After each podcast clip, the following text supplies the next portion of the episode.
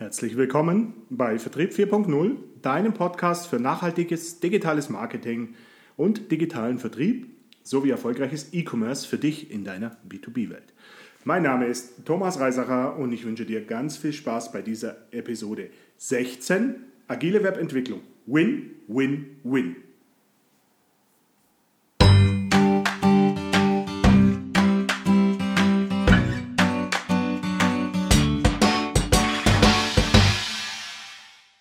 Herzlich willkommen nochmal von meiner Seite. Ich bin heute total begeistert, weil, weil das Format ein neues Element bekommt, und zwar das Thema Interview. Bisher kennt ihr mich von meinem Podcast, ja, von meinen Themen, die ich aufbereitet habe. Aber heute und auch in Zukunft werde ich immer wieder mal Interviews mit reinnehmen von Leuten, die aus der Praxis kommen und die auch wirklich wissen, um was es in diesem Thema geht Online-Entwicklung, Webentwicklungen, digitales Marketing und was auch immer geht. Und heute geht es ja um das Thema agile Webentwicklung, Win-Win-Win. Das sind die drei Wins und die drei Wins, was das bedeutet, das werden wir euch im Laufe des heutigen Podcasts aufzeigen, vor allem für wen diese Wins letztendlich heute auch da sind. Und ja, jetzt steigen wir auch gleich ein. Ich freue mich total auf den Marcel Dorosch, mein COO in der Firma FDI. Ähm, ich freue mich, dass er sich heute bereit erklärt hat, es war gar nicht so einfach, ähm, ihn dazu zu bewegen, dass er heute mit mir den Podcast aufnimmt. Aber er ist letztendlich der Inbegriff von Agilität in unserem Unternehmen und deswegen umso mehr klasse, dass du heute da bist, Marcel. Ja, gerne. Ähm, darf sich gerne auch mal vorstellen, wo du herkommst, was du für, für Hintergründe hast, dass die Hörer mal ein bisschen dich einordnen können. Ja, also erstmal Hallo auch meinerseits. Ähm, also ich bin der Marcel Dorsch, ich bin seit circa 25 Jahren jetzt in digitalen Bereichen äh, unterwegs, war davon 15 Jahre lang selbstständiger Unternehmer, habe größere Projekte geleitet, ähm, als freier Mitarbeiter oft in größeren Projekten. Ähm, bin seit Mitte 2010 bei FDI aufgeschlagen, habe dort auch erstmal als äh, Freelancer, als Freier ganz normale klassische Projektleitung gemacht. Ähm, und es wurde immer mehr, Thomas und ich haben immer mehr enger zusammengearbeitet und haben uns irgendwie ja auch ganz gut leiden können oder ich glaube, wir können es auch jetzt noch ja, an dieser Stelle. Und dann habe ich mich entschieden, äh, 2015 ganz zur Firma FDI zu wechseln, bin jetzt angestellt hier als eben COO und Seniorberater und leite in dieser Funktion natürlich auch seit Jahren die größeren Projekte hier in dieser Firma. Ich habe mich dann vor circa drei Jahren zertifizieren lassen zum Scrum Master und zum Product Owner an dieser Stelle. Ja, und bin daher deshalb hier derjenige, der das Agile in die Firma reingebracht hat. Ja, das ist ein gutes Stichwort, Marcel, danke. Ähm, 2018 bist du um die Ecke gekommen, ich kann mich noch gut äh, erinnern, ähm, und hast mir vorgestellt und gesagt, ich glaube, wir müssen unsere äh, Webentwicklungen, unsere ganzen E-Commerce-Entwicklungen oder Online-Entwicklungen auf eine agile Methode umstellen. Ich habe dich, glaube mit großen Augen angeschaut, du hast mir ein paar Dinge erklärt. Ich fand da ein paar gute Aspekte drin und dachte, ja, ja, das wird schon werden, das ist, hört sich ganz gut an. Ähm, ich habe dann auch beschlossen und entschieden, dass wir das in der Firma definitiv einführen, dass er sich darum kümmern darf. Ich habe diese Entscheidung dann, glaube ich, in den ersten Monaten erstmal bereut. Da ist der Marcel mir so richtig auf den Keks gegangen mit, mit, mit dem Thema agil. Äh, also im Endeffekt waren da immer wieder äh, Sätze drin, nein, stopp, Chef, das ist nicht agil. Und ich musste immer wieder mal, mal zusammenreißen und sagen, okay, ich glaube, hier muss ich erstmal umdenken. Aber das ist, glaube ich, auch genau das Thema, Marcel. Was, was ist so aus deiner Sicht die größte Hürde beim Einführen von, von Agilität in einem Unternehmen? Also aus meiner Sicht heraus ist die größte Hürde, das Mindset der Menschen zu ändern. Sei das äh, der Menschen hier in unserer, unserer Firma, sei das, sei das das Mindset von, von deinem Chef äh, an dieser Stelle, ähm, aber auch das Mindset von Kunden, ähm, die diese Methodiken einfach nicht gewöhnt sind. Also in, die meisten sind doch noch das klassische Projektleitung gewohnt mit Konzeptionen und äh, Monat, monatelang planen bis auf das letzte Pixel und äh, bis auf die letzte mögliche äh, Variable, die es geben könnte. Und ähm, dadurch entsteht natürlich eine gewisse Unsicherheit. Und dieses Mindset umzubauen, sich da zu trauen und zu sagen, wir, wir gehen dort anders dran an diese ganze Geschichte.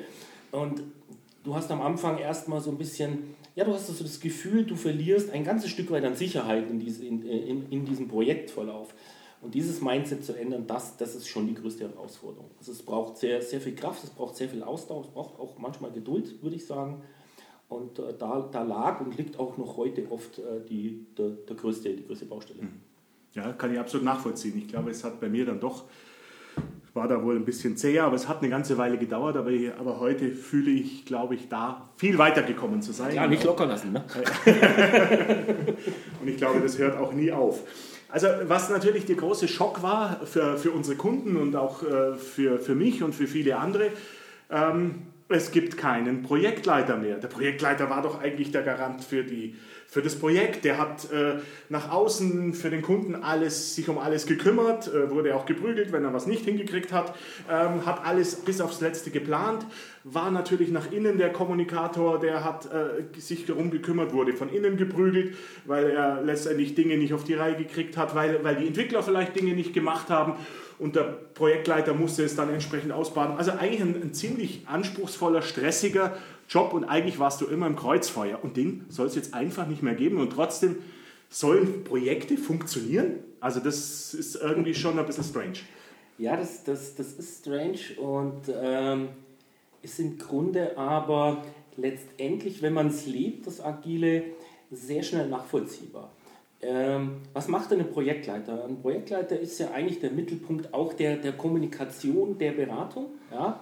Und äh, wie du schon sagtest, steht, steht oft auch im Kreuzfeuer, muss, muss mit denen reden, mit jenen reden, muss hier in, intern in der Agentur ähm, die Wünsche des Kundens reinvermitteln, muss zum, zum, zum Kunden gehen, dort von den Stakeholdern ähm, sich auch so die Wünsche und die Vorstellungen einholen, muss mit der IT reden.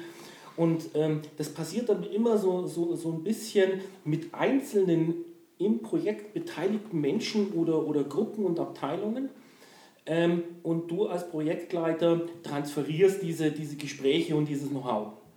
Und wenn wir uns jetzt das agile Manifest, anstehen, äh, äh, Manifest anschauen, steht dort einer der wichtigsten Punkte, Individuen und Interaktionen stehen mehr im Vordergrund als Prozesse und Werkzeuge. Und jetzt passiert was ganz Spannendes eigentlich in diesem gelebten agilen Projekt. Man fängt miteinander an zu reden und zwar nicht mehr über den Projektleiter, sondern man sitzt wirklich auch mal in einer großen Runde mit diversen äh, äh, ähm, Stakeholdern, sei es die IT-Abteilung, sei es irgendein, irgendein Direktvertrieb, der in Zukunft vielleicht über den E-Commerce was machen möchte. Der Außendienstler sitzt mit am Tisch und dann tauscht man sich aus und äh, dadurch entsteht auf, auf einmal plötzlich eine ganz andere Synergie. Man arbeitet gemeinsam, man versteht sich besser untereinander ja, und da, dadurch ähm, brauchst du diesen Projektleiter eigentlich, eigentlich nicht mehr. Also du hast ja Rollen im Agilen oft, wenn du in einem Framework arbeitest, wie zum Beispiel Scrum, hast du ja schon jemand, der das auch so ein bisschen strukturiert, der das äh, Ganze auch führt, diese Meetings und, und solche Dinge, jetzt zum Beispiel ein Scrum Master. Aber du brauchst den Projektleiter nicht mehr, weil der ist eigentlich überflüssig, weil man plötzlich zusammenarbeitet. Und das ist auch das, was so Spaß macht in diesem Agilen, dass, dass plötzlich fremde Menschen, die sich vorher nicht kannten, in einem Projekt eine, ein Team bilden, äh, die wirklich Erstaunliches sind zu leisten. Krass. War ein langer Satz, gell? Äh, ich, so bin ich es gewohnt von dir. Vielleicht, ich meine, ich, ich kann mir vorstellen, da draußen gibt es einige, die das Thema Agil schon beherrschen, kennen, äh, gelebt haben, aber andere auch noch nicht. Vielleicht kannst du mal ganz kurz auch die, die Rollen im Agil nochmal vorstellen und auch so ein bisschen aus deiner Sicht erklären, was die im Einzelnen zu tun haben. Mhm. Also im Agilen, also wenn ich jetzt genau bin, geht es ums Agile, im Agilen selbst gibt es keine Rollen. Die Rollen kommen erst über das eingesetzte Framework. Ja, wir setzen hier ja bei uns Scrum ein, zumindest für größere Projekte setzen wir äh, Scrum ein. Und ähm, ja, da gibt es zum einen den Scrum Master, der ist so ein Business Servant Leader, der eben, das ist der Mensch, der wirklich auch den richtigen Mindset haben muss, denn der trägt es zum einen in dieses Projektteam rein, der trägt es in die Firma rein, also auch in die Agentur bei uns rein, der trägt es aber auch ein Stück weit in die Firma des Kunden mit rein. Der, der wiederum unterstützt auch den Product Owner, also auch das ist eine ganz wichtige Rolle. Der Product Owner, wie der Name schon sagt, ist die, die einzige Person eigentlich, die letztendlich am Ende die Entscheidungen trifft, in welche Richtung geht, geht dieses Projekt. Ja? Der kann sich zwar anhören, was möchte sein Chef haben oder was möchte Abteilung X, Y und Z, was hat die für Wünsche, aber er entscheidet allein, in welche Richtung sein Scrum-Team entwickelt, das Produkt weiter, weiterführt, wo, wo geht es hin? Also er ist, er ist der Herr darüber. Und ich glaube, spannend ist ja der, der, der Weg, dass der, der Product Owner eigentlich beim Kunden sitzt. Das heißt, eigentlich ja. ist das die Person, die der auf, den Auftrag gibt und nicht in der Agentur. Richtig, muss auch sein. Ist ganz, ist ganz, ganz wichtig. Weil ähm, du hast ja, ich meine, als Agentur, selbst wenn du, wir haben ja oft einen guten Draht zum Kunden, aber du bist halt einfach nicht so tief drin. Du lernst ja gerade mit neuen Kunden die Firma erstmal kennen, den Kunden die Bedürfnisse kennen. Und der Product Owner, der ist derjenige, der eigentlich schon im Idealfall auch länger in dieser Firma sitzt also es sollte auch ein bisschen ein Mensch sein mit einem, mit einem gewissen Rückgrat, mit einem gewissen Standing, ähm, der, der sich dann dort, dort austauscht, der die Prozesse kennt. Und dadurch kann er natürlich viel, viel, viel besser entscheiden. Was ist, gehen wir jetzt in, in den nächsten Sprint, in den nächsten vier Wochen, gehen wir nach links, gehen wir nach rechts? Oder kann ich dieses Budget für diese Funktion einzusetzen, macht das Sinn? Oder ist die Funktion vielleicht völlig sinnbefreit an, an dieser Stelle? Und das ist ein guter, erfahrener Product Owner mit Sicherheit wichtig. Man kann aber auch es so machen, machen wir auch, dass wir durchaus auch mal weniger erfahrene Product Owner oder Menschen, die mit der Agilität und mit Scrum gar keine Berührungspunkte hatten, ähm, dass wir denen einen Trainer zur Seite stellen. Also entweder kommt er von uns oder kommt von, von extern. Und meine Erfahrung ist, äh, gerade aufgrund der engen und guten Zusammenarbeit, das braucht halt ein bisschen, aber die lernen das schon, plötzlich haben die richtig Spaß.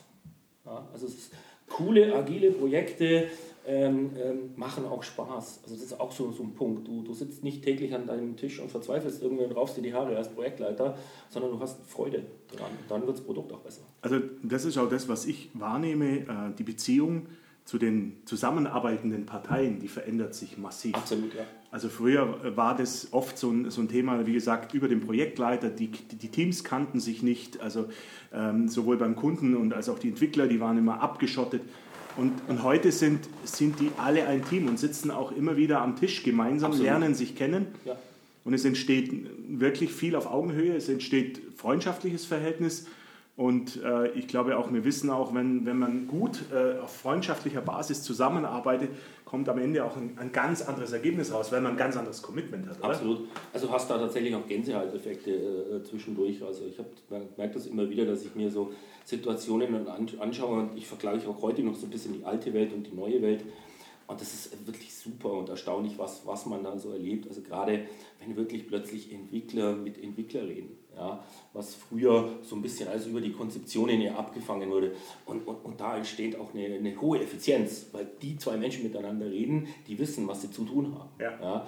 Und das sind, wie du, wie du sagst, also da entstehen, da entstehen teilweise wirklich auch Freundschaften, hohe Sympathien, ein Verständnis füreinander. Also man kennt das, man kennt das ja durch, durchaus auch so, ich darf mal das Beispiel einer IT-Abteilung nehmen, die, die jetzt gar nicht so weiß, was auf sie zukommt. Das Einzige, was sie weiß, ist, ein Haufen Arbeit kommt auf uns zu und dann, dann sind die natürlich oftmals so ein bisschen angespannt und eher so ein bisschen so, ihr verzeiht mir, liebe, liebe ITler da draußen, so ein bisschen auch manchmal am Anfang in einem Projekt in, in, in so einer Abwehrhaltung.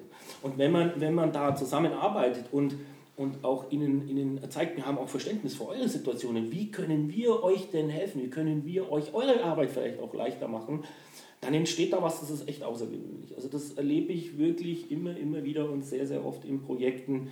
Und, und da entstehen Bindungen, wo dann plötzlich Menschen, die früher eher so, boah, bleib mir vom Leib, bei dir anrufen oder an deinem Team anrufen, an einem Meeting, dann sagen, ich habe da ein Problem, habt ihr vielleicht eine Idee? Und das, das, das ist, da, da sind wir jetzt mittendrin im Agilen in diesem Mindset. Und das, cool. das macht es einfach cool. Super. Das macht es cool. effizient. Was auch noch ein großer Change war, ähm, ich kann mich noch erinnern an die Zeiten, wo wir hunderte seitenweise Konzepte für irgendwelche Online-Shops entwickelt haben. Keiner mochte diese Konzepte schreiben. Ähm, es war eine unglaublich zähe Arbeit. Ähm, und sind wir ehrlich, das Ding wurde über einen langen Zeitraum entwickelt, hatte so viele Unsicherheiten drin und am Ende des Tages, als man es dann ab, sozusagen abgegeben hat, war es eigentlich wieder schon komplett veraltet. Heute sprechen wir von einem, von einem Backlog und eigentlich ist am Anfang von so einem Projekt irgendwie noch gar nichts klar. Und da herrscht natürlich oft diese Unsicherheit beim Kunden. Er sagt, Moment, was kaufe ich denn eigentlich? Und äh, jetzt plötzlich habe ich da so, so eine Wolke und äh, früher hatte ich ein, ein, klares Konzept, da wusste ich ganz genau, was ich kriege. Ähm, vielleicht kannst du da mal ein bisschen was drüber erzählen, was, was da der Unterschied ist und ja. warum das so gut ist. Äh, also ich glaube, da eines der wichtigsten Dinge, die man da verstehen muss, ist, dass, dass ähm, ein agiles Projekt ein, ein, auch ein Stück weit vom, vom Start her anders funktionieren muss. Ja? Ähm, man macht sehr oft den Fehler in, in Projekten, gerade in, in, in unserem Agenturbereich, in, im Online-Bereich, was, was kostet. Also man, man hat einen riesigen, eine riesige Liste an Aufwand, äh, also nicht Aufwand, sondern Anforderungen. Ähm, und äh, schätzt die ab, macht ein Angebot und sagt, was kostet. Eigentlich muss man an, also was heißt eigentlich, man muss anders an ein Projekt rangehen. Man darf sich nicht fragen, was kostet, sondern was ist es wert. Also diese, dies, dieses, ich, ich möchte jetzt, gehen wir mal rein in den E-Commerce, e ich möchte meinen, meinen Vertrieb äh, digitalisieren, ich brauche einen E-Commerce-Kanal, dann muss ich erstmal rangehen und sagen, was, was bringt der mir denn überhaupt, dieser, E-Commerce-Kanal. Und, und dann, dann drehe ich im Projekt quasi und sage, ähm, ich, ich darf eigentlich maximal dieses Budget verwenden. Ja?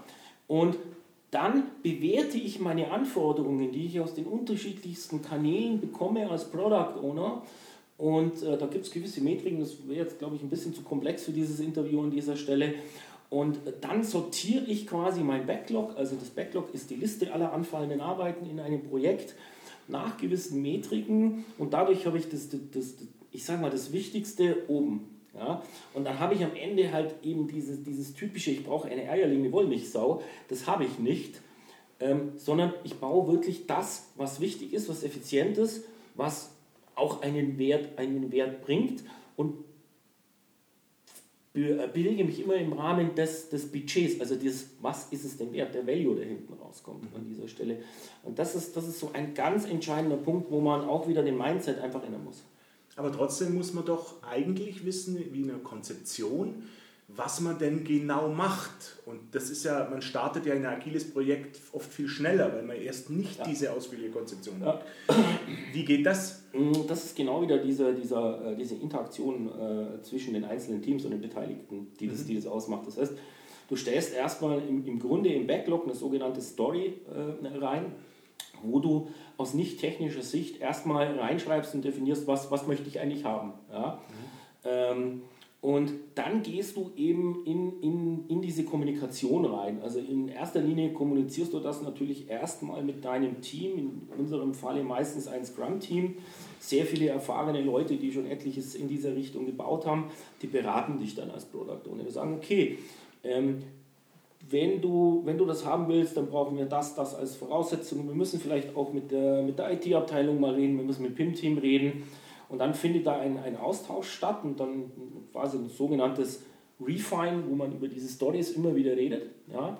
Und dadurch ermittelst du das. Und dadurch, dass du jetzt nicht einen hast, quasi, der im stillen Kämmerchen sitzt und diese Konzeption schreibt, sondern die ganzen Blickwinkel der unterschiedlichen Beteiligten hast, ähm, siehst du noch viel mehr eventuelle Stolperfallen, du siehst noch viel mehr Optimierungsmöglichkeiten, nämlich wenn der mit dem zusammensetzt und sagt, du, wenn wir es aber so machen, dann könnte man es einfacher hinkriegen, dann haben wir viel weniger Aufwand.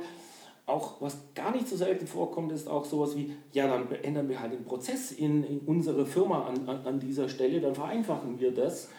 Und dadurch passiert das. Und am Ende hast du durch diese, durch diese einzelnen Stories und durch dieses Granulare letztendlich ja auch das, was du in einer Konzeption stehen hast. Ja, du hast ja in Konzeption auch diesen Punkt beschrieben, was habe ich Verantwortung, was muss ich dafür tun, wie wird es gelöst am Ende. Ähm, und das hast du dann in der Story, in, in deinem Backlog. Ja, cool. Was, was für mich auch immer ein ganz, ganz wichtiger Aspekt ist, und das, das trägt auch in der Agilität irgendwie immer mit, wir machen das Ganze ja nicht aus dem Selbstzweck heraus, sondern für den Endkunden. Und du hast vorher auch gesagt, die Bewertungen der einzelnen Aufgaben oder Tasks oder Stories, wenn wir sie so nennen, ähm, erfolgt immer im Prinzip nach einem gewissen Value. Und ich glaube, da spielt der Value für den Endkunden eine ganz, ganz große Rolle. Ja, bedingt. Ähm, der Value hat mehrere Aspekte. Also ähm, du hast natürlich einmal, wenn du, wenn du dein Invest in dein Projekt betrachtest, hast du natürlich schon auch den eigenen Value, also platt gesagt, was bringt mir denn, wenn ich diese Funktion einbaue, mit wie viel Umsatz rechne ich zum Beispiel an, an, dieser Stelle oder mit wie viel Mehrkunden re äh, rechne ich, das mhm. ist das eine. Aber ähm, in, der, in der Agilität versuchst du ja immer das bestmöglichste Produkt zu bauen. Ja? Und das, das machst du, also zumindest bei uns im, im, im Scrum auch so, indem du eben nicht wie früher ein Jahr lang oder zwei Jahre die eierlegende Wollmilchsau baust, sondern du versuchst eigentlich möglichst schnell dein Produkt auf den Markt zu bringen. Ja? Und äh, im, auch im Vorfeld, das machen wir auch, ähm, Kunden wirklich auch mal zu befragen. Also früher ging man ja klassisch ran in so ein Projekt und sagte, ja, wir glauben halt, äh, dass der Kunde das braucht oder unser, unsere Konkurrenz auf dem Markt, die haben die Funktionen, die haben diese Funktion und so ist man da rangegangen. Heute gehen wir, gehen wir ja eher, eher den Weg, ähm, dass wir auch mal Kunden wirklich fragen und sagen, äh, du, ähm, wie könntest du dir, lieber Endkunde, also der Kunde unseres Kundens, wie könntest du dir denn so etwas vorstellen? Was ist dein Bedarf? Was, wann, was müssen wir für bauen, damit du diesen E-Commerce-Kanal oder diesen digitalen Vertrieb nutzt? Welche, welche Vorteile versprichst du dir daraus? Und ähm, das, das ist eben dann der, der Value, den wir beim Kunden des Kundens abfragen. Ja? Und wo tatsächlich auch oftmals ein monetärer Wert dahinter steht, oder sagt, naja, also wenn ich es schaffe, über euren digitalen Vertrieb in Zukunft ein Angebot in 10 Minuten zu haben ähm, und das Ganze vielleicht dann auch schon gleich in PDF-Form ausdrucken kann und meinem Einkauf vorlegen kann und nicht mehr irgendwie drei Stunden mit euch telefonieren muss, fünfmal hin und her e-mailen, dann hat er ja auch, dann hat er ja auch einen monetären Value daraus. Er ist, er ist einfach schneller. Und wenn du etwas baust, im, gerade im, im, im Scrum oder auch in, in anderen äh, äh, Methoden für die agile Projektumsetzung ist Messbarkeit ganz, ganz, ganz das wichtig. Und das heißt, du musst eigentlich möglichst schnell mit deinem Endkunden zusammenarbeiten, du musst das messbar machen, du musst um, Umfragen machen, mhm. etc. pp.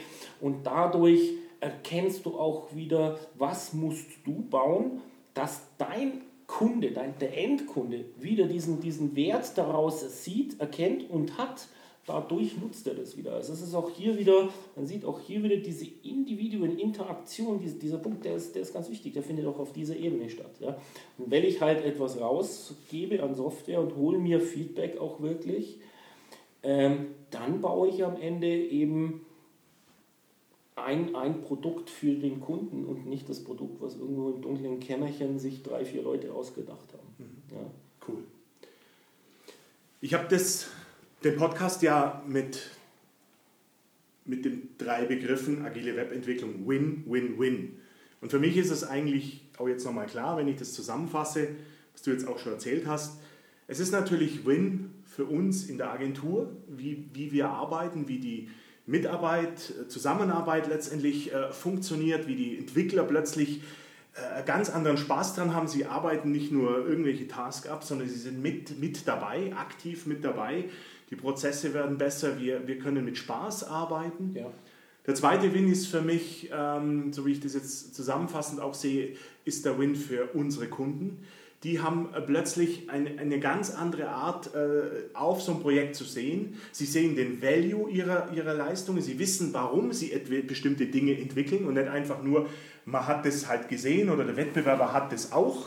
Äh, und man, man entwickelt mit jemandem zusammen etwas und wächst in seiner Erfahrung, in seinem Wissen und weiß auch von vornherein, ähm, was, was letztendlich dabei rauskommt.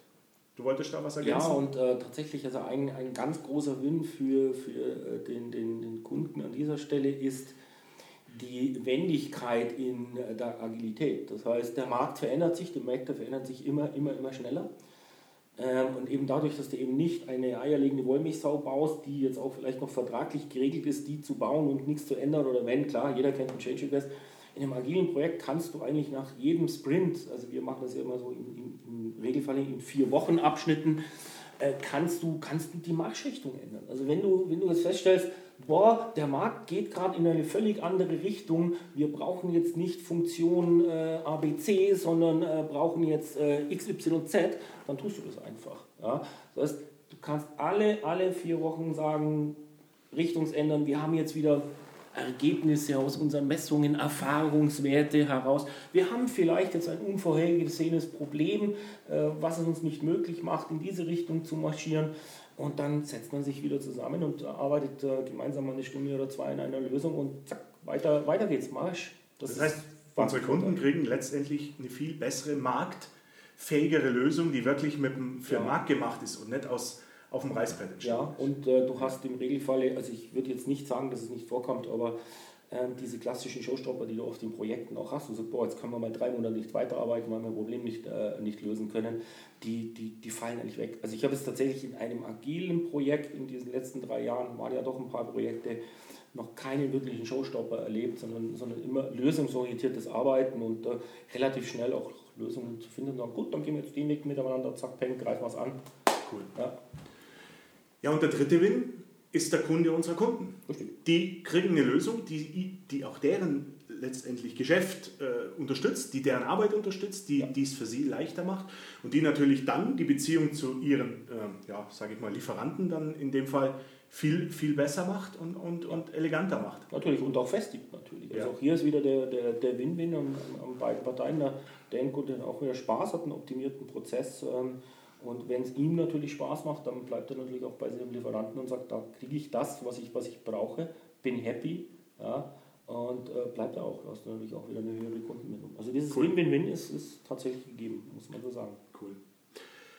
Also letzte Frage an dich. Ähm, was rätst du einem Unternehmen, das noch nie agil gearbeitet hat? Mut. Mut. Aber ich will es vielleicht ein bisschen weiter ausführen. Ähm, vom klassischen Mindset in das agile Mindset zu wechseln, erfordert Kraft ja, und eben, eben den, den, den Mut, das zu tun. Es wird Menschen geben, die diesen Weg nicht mitgehen wollen. Das haben wir tatsächlich auch erlebt, dass, dass der eine oder andere gesagt hat, nee, das ist nicht, nicht meine Welt. Ähm, und du, du brauchst diesen Mut, immer wieder Veränderungen herbeizuführen. Also Agilität bedeutet schon ein Stück weit auch immer wieder permanente Veränderungen. Ja? Das heißt, weil die Umgebungsvariablen anders sind, sei es, weil, weil halt irgend, irgendwelche Hürden kamen in, in diese Richtung oder weil halt äh, was, was, was einfach nicht funktioniert. Ich, ich habe da, hab da so eine kleine Geschichte, die erzähle ich vielleicht. Äh, das war für mich sehr einschneidend. Ich hatte ja diesen Scrum Master Kurs, ich bin sehr hochdotierten, ich glaube, es war sogar Professor auf der Universität, ähm, der konnte Scrum äh, aus, dem, aus dem FF. Ja? Und, ähm, aber immer, wenn ich etwas gefragt habe, was eben nicht in diesem Scrum Guide, in diesem Framework drin stand, ähm, dann, dann kam die Antwort, ja, dann machen Sie kein Scrum. Also wenn du nur gefragt hast, also, ja, ähm, wir haben aber auch Halbtagskräfte, ähm, wie geht man da im Scrum um? Ja, gibt es in Scrum nicht. Gibt es in Scrum nicht. Und das hat mich, das hat mich sehr, sehr, sehr, sehr lange blockiert. Ja? Ähm, weil das ist genau das, ähm, nichts gegen den Professor, der sicherlich sehr hoch gebildet ist und Scrum wirklich kennt, aber äh, der hat aus meiner Sicht nicht verstanden, was Agilität bedeutet. Ja? Ich habe dann später ja diesen Product Owner Kurs gemacht, den habe ich direkt damals ich glaub, bei der Scrum.org gemacht, war ein total geiler Dozent. Ja? Und der hat eigentlich, der hat eine Antwort, ist mir von dem echt im Kopf geblieben, äh, der wenn man den was gefragt hat, machst du das jetzt so oder so, sagt er, wisst ihr Leute, wenn mich im agilen Scrum jemand fragt, ob ich das so oder so mache, antworte ich immer mit Ja. ja? Und äh, das, da ist der Groschen bei mir zum Beispiel gefallen. Es war so, ja klar, du sollst agil sein. Du sollst nicht wieder in einem dogmatischen Framework herumfuhrwerken und jede Zeile dieses Dings auswendig lesen. Und wenn es da nicht drin steht, dann mach wir es auch nicht. Nein, Agilität bedeutet, dein Umfeld so zu gestalten, ja, den, das, den, den Rahmen in deinem Projekt so gestalten, dass du bestmöglichst und optimiert an diesem Projekt arbeiten kannst, dass du zufriedene, tolle, tolle Menschen hast, ähm, dass, du, dass das Produkt ideal ist, dass du eine, einfach eine super tolle Zusammenarbeit hast mit dem Kunden.